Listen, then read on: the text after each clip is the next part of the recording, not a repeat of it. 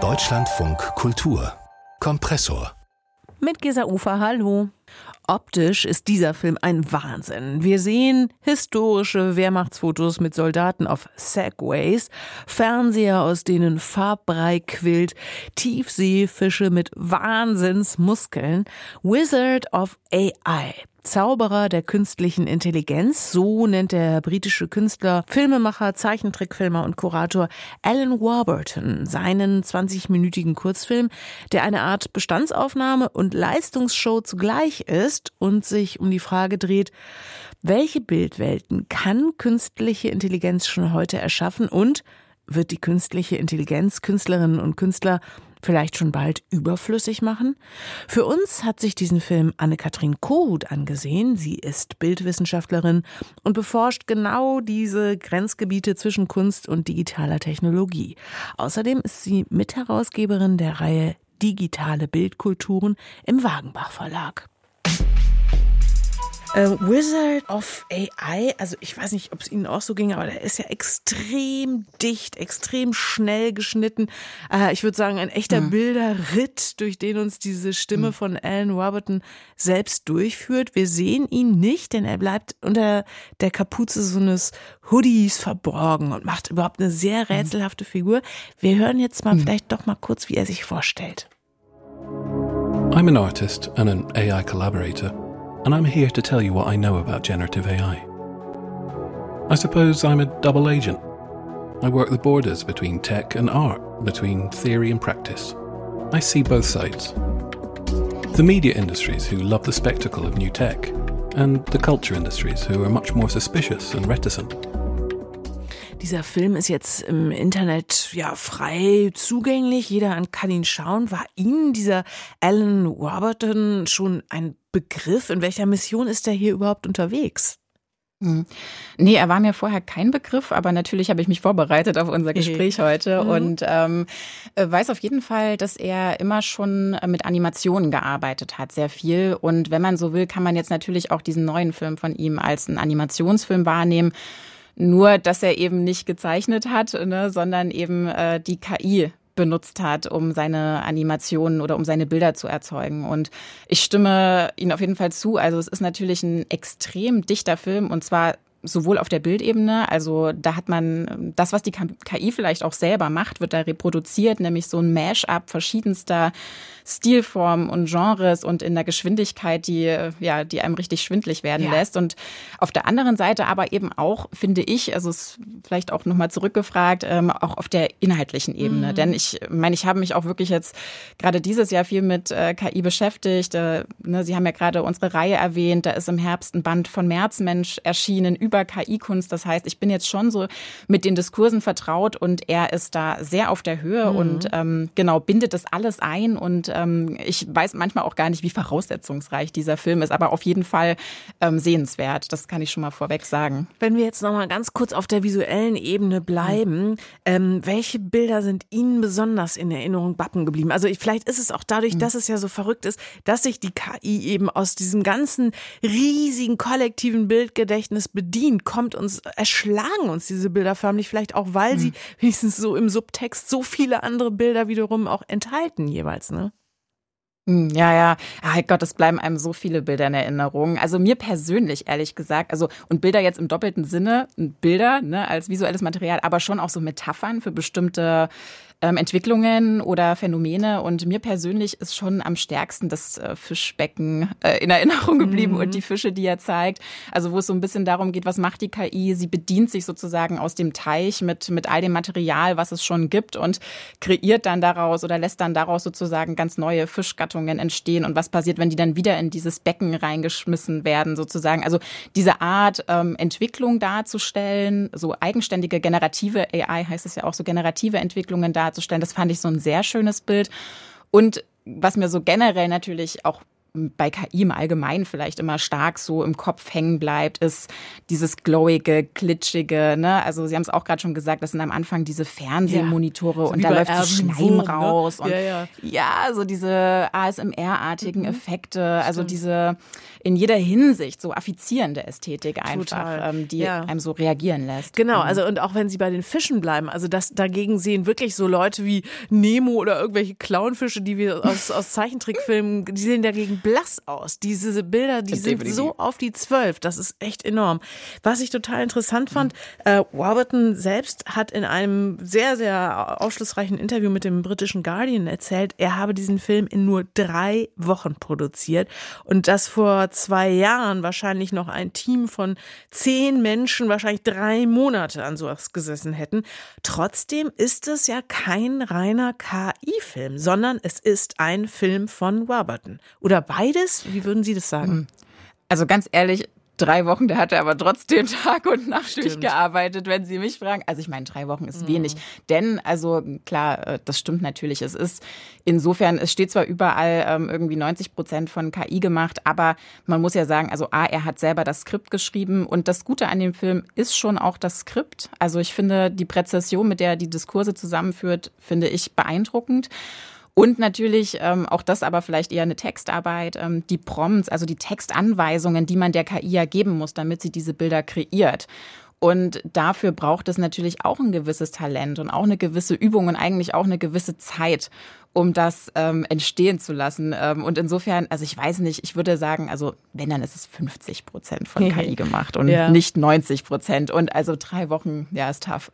Aber nichtsdestotrotz, also dieser Film macht eigentlich schon sozusagen in sich wiederum klar, dass es den Autor, den Künstler eben sehr wohl noch braucht. Dass KI mhm. alleine so etwas nie, nie, nie gestemmt hätte und es ist wahrscheinlich nur irgend so eine, ja, richtungslose Bilder Bilderschwemme geworden wäre, wenn eben nicht doch auch jemand Kreatives dahinter gesteckt hätte, vielleicht, oder?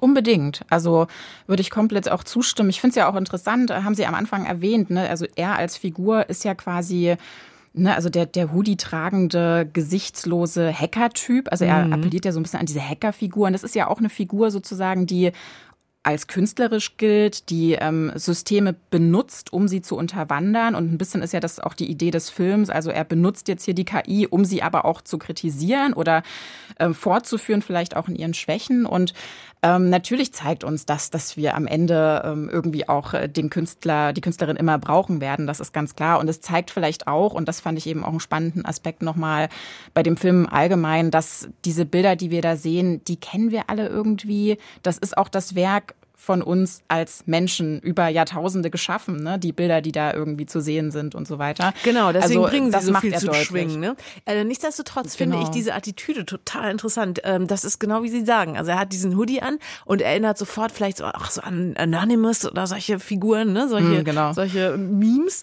Ähm, und man erwartet ja was Grundsubversives und faktisch mm. ist er ja dann aber doch wie so eine Art Vermittler zwischen diesen beiden Welten, oder? Genau, ne, also es gibt so, der Film teilt sich ja in mehrere Kapitel und das erste Kapitel nennt er Wonder Panic. Und ich finde, das ist so ein bisschen die Zusammenfassung der Diskurse, die in diesem Jahr stattgefunden haben zur KI. Also auf der einen Seite eben Diskurse, die ja, sich vielleicht relativ unkritisch einfach darüber freuen, was es für neue Möglichkeiten gibt und die einfach Ausdruck dieser großen Faszination sind, die wir gegenüber dieser neuen Technologie empfinden. Und auf der anderen Seite natürlich die ganzen Kritiken, ne, die vielleicht, klar, das Künstlerdasein als solches ähm, adressieren, aber natürlich auch viel damit zu tun haben, was sind die Trainingsdaten, wie voreingenommen sind die und so weiter. Also diese ganze Perspektive. Und er macht das dann zu sowas, was er irgendwie die Wonder Panic Theory nennt, ne, und versucht sozusagen beide Aspekte dieser ähm, ja, Diskurslandschaft oder beide Extreme der Diskurslandschaft ähm, ja, zusammenzudenken. Und das gelingt ihm natürlich vielleicht so ein bisschen ähm, mit dem doch ein bisschen unbefriedigenden Ende sozusagen, dass man am Ende jetzt auch nicht sagen kann, ist er jetzt optimistisch, ist er pessimistisch.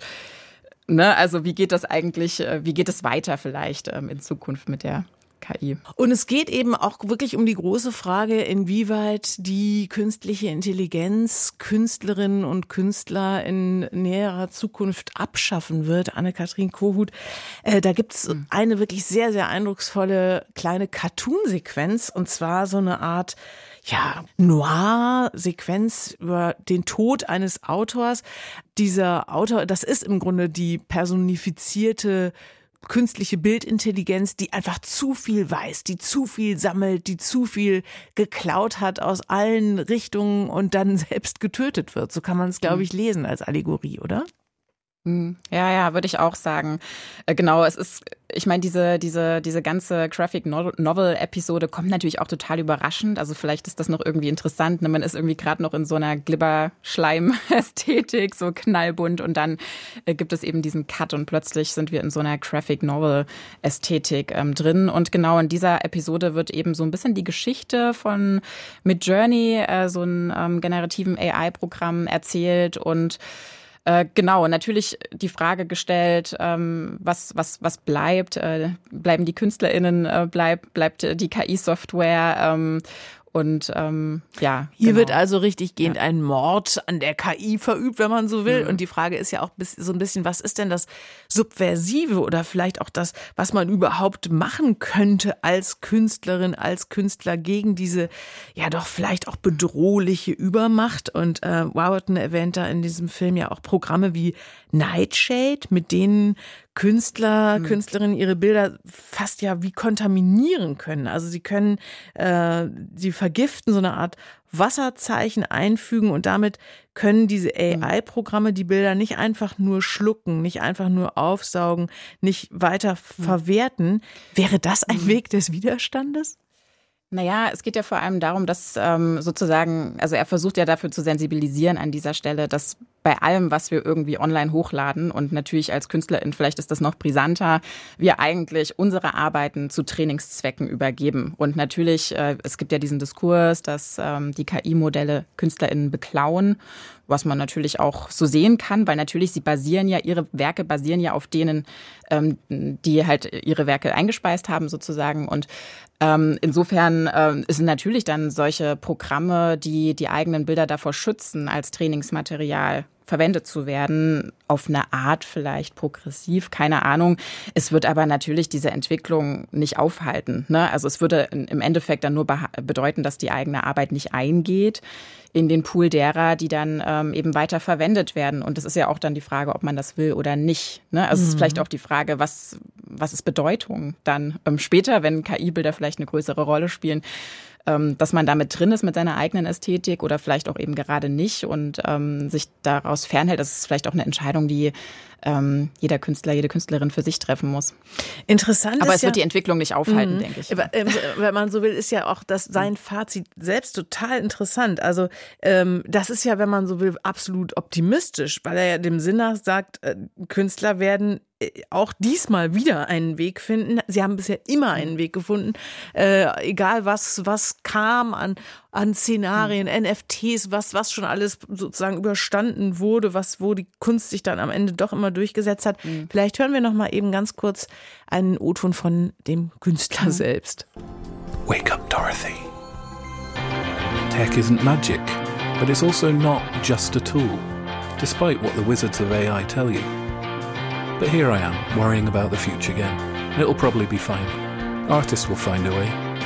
And in the meantime, show me some AI candy. Also äh, in der Zwischenzeit zeig mir doch einfach noch mal, was die KI so an großen, äh, an großen Leckerchen hervorgebracht hat. Und ich meine, wie mhm. gesagt, das ist super eindrucksvoll in diesem Film. Ähm, ja, ich, man kann ja eigentlich sogar sagen, dieser Film ist der Beweis dafür, dass hier ein Künstler mit Hilfe von AI wiederum Kunst geschaffen hat und eigentlich sich darüber mhm. hinweggesetzt und emanzipiert hat gegen die AI. Ne? Mhm. Unbedingt. Also es, es, ist einerseits ein Beleg, dass man eben also KI-Programme wirklich als künstlerisches Medium verwenden kann für sich und das ist erstmal, natürlich braucht es dafür andere Talente, als wenn man ähm, vielleicht klassische Filmemacherin oder so ist, aber geht natürlich genauso. Gleichzeitig, und das finde ich ja eigentlich auch so nochmal so vielleicht ein Dreh dann, ähm, tut er im Abspann, im Abspann alle auflisten, die jetzt nicht mehr an äh, der Produktion beteiligt sind, also so in Memoriam, ne? Und äh, dann steht dann irgendwie Fotografen, Stylisten, Kostümbildner, Schauspieler, Setdesigner ja. und so weiter. Ne? Also wir haben halt diese ganzen Protagonisten, mhm. die hier plötzlich eben nicht mehr gebraucht werden. Und das hat dann natürlich schon noch diesen Beigeschmack. Also natürlich wären, also und vielleicht ist das ja auch irgendwie so ein kleines Kommentar, was er auch geben will.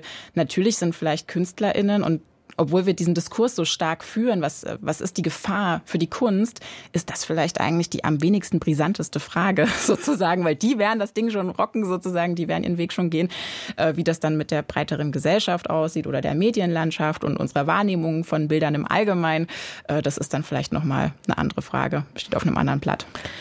Die Bildwissenschaftlerin Anne-Kathrin Kohut über Alan Warburtons Kurzfilm Wizard of AI, völlig frei zugänglich zu finden im Netz.